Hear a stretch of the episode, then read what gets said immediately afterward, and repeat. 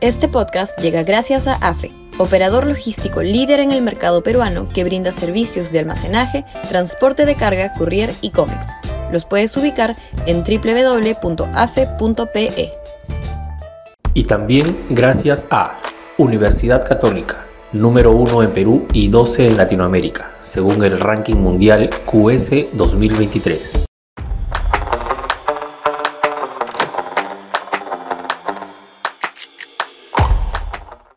La paranoia política se asienta en Palacio. Sudaca, Perú. Buen periodismo.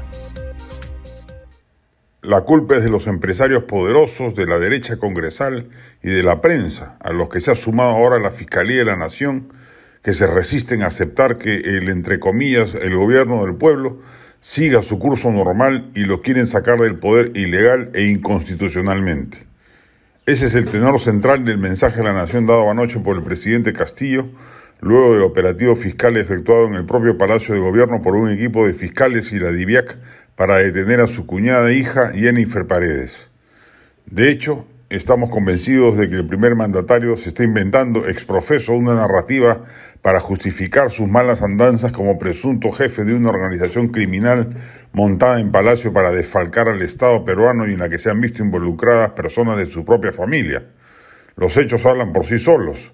Su desprolijidad y sentido de impunidad es tal que los sobrinos, la familia política, los allegados más cercanos han actuado ilegalmente de modo rapidísimo y precoz en jugosas tratativas irregulares, teniendo de por medio contratos del Estado que normalmente debieran haber procedido con licitaciones transparentes, procesalmente bien llevadas y no asignadas a dedo y para beneficio de improvisados empresarios surgidos del favor palaciego.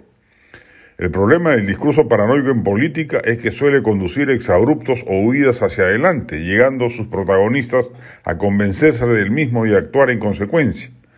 Que no sorprendan pues anuncios desfachatados, populistas, intervencionistas por parte del gobierno en estas horas. Tratará de recuperar el favor del pueblo a través de la cruzada anunciada en la que abundará, sin duda, en promesas demagógicas o decisiones heterodoxas que solo acrecentarán la crisis de confianza que ya exista de manera abrumadora en el sector inversor. Y el pueblo no tendrá, porque la desaprueba más del 70% del país. Este es claramente un gobierno muerto, extinto, sin capacidad de emprender reforma alguna, ni siquiera de desplegar alguna política pública decente solo con su instinto de supervivencia intacto y una astucia delictiva vigente que lo ha llevado, por ejemplo, a cooptar mafiosamente a más de una decena de congresistas con favores, pagos o contratos allegados para asegurar su voto protector en un Congreso en donde, por ende, no habrá salida de esta crisis. Porque la otra ruta, la del adelanto de elecciones, tampoco motiva en absoluto a una oposición tan o más mediocre que el Ejecutivo. Veremos en consecuencia en los días venideros una puesta en escena palaciega, un sainete dañino y perjudicial, pero inefectivo y penoso. La deriva del gobierno seguirá destruyendo el país.